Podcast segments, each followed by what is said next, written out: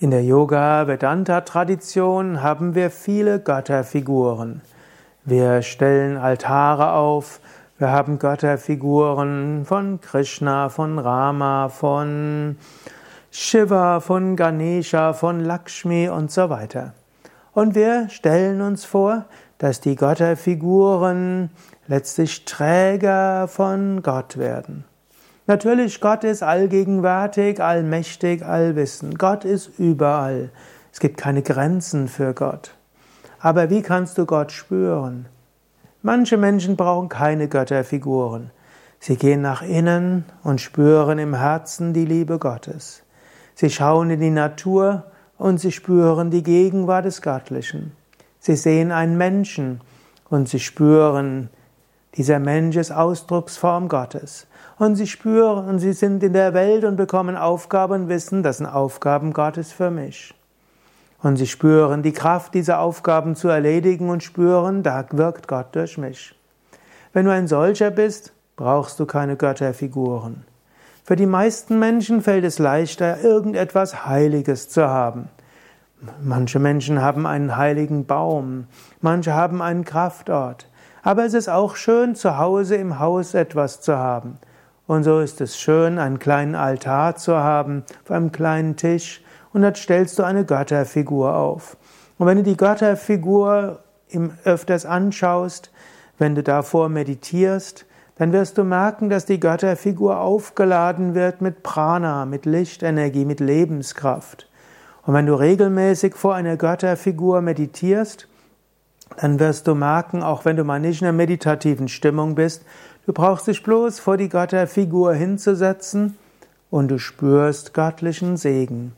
Du spürst, wie Stress von dir abfällt. Du spürst Liebe, du spürst Licht. Vor einer Götterfigur zu meditieren heißt, dass Schwingung entsteht im Raum und diese Schwingung wird in der Götterfigur stark gemacht. Du kannst auch eine Puja üben oder einen Arati oder mehrmals und das wird auch dafür sorgen, dass die göttliche Energie in die Götterfigur hineingeht. Die Götterfigur wird auch als Pratima oder als Murti bezeichnet auf Sanskrit. Es gibt auch den Ausdruck Prana Pratishta. Das heißt, dass die Einrichtung von Prana in dieser Götterfigur oder auch gesagt, die Götterfigur wird lebendig gemacht. Es gibt eine spezielle Form von Puja, die als Prana Pratishta bezeichnet wird, wie du die Götterfigur so einweihen kannst, dass sie Träger von göttlichem Segen wird.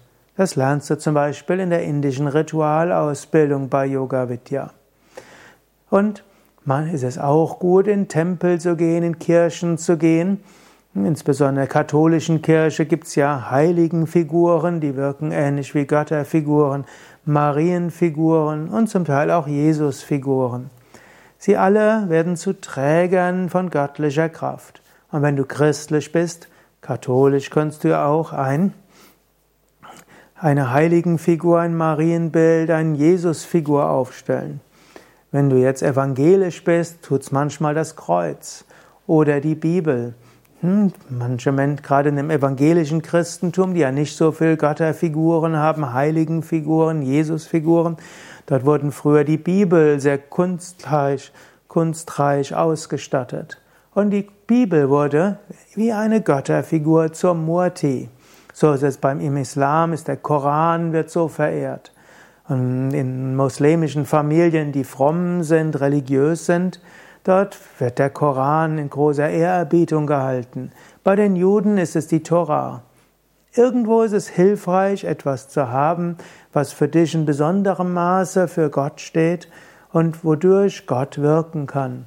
Ob das eine Götterfigur ist, ein Heilstein, ein heiliges Buch, ein, ein Symbol, ist zweitrangig. Es hilft dem Menschen, eine Murti zu haben, eine Verkörperung oder ein Bild, eine Figur, ein Gegenstand, der zum Träger wird von Prana, von Segen und der dem Geist erlaubt, an Gott zu denken. Was ist für dich dein Symbol des Göttlichen? Vielleicht magst du es ja in die Kommentare reinschreiben. Mein Name Sukadev von www.yoga-vidya.de yoga-vidya.de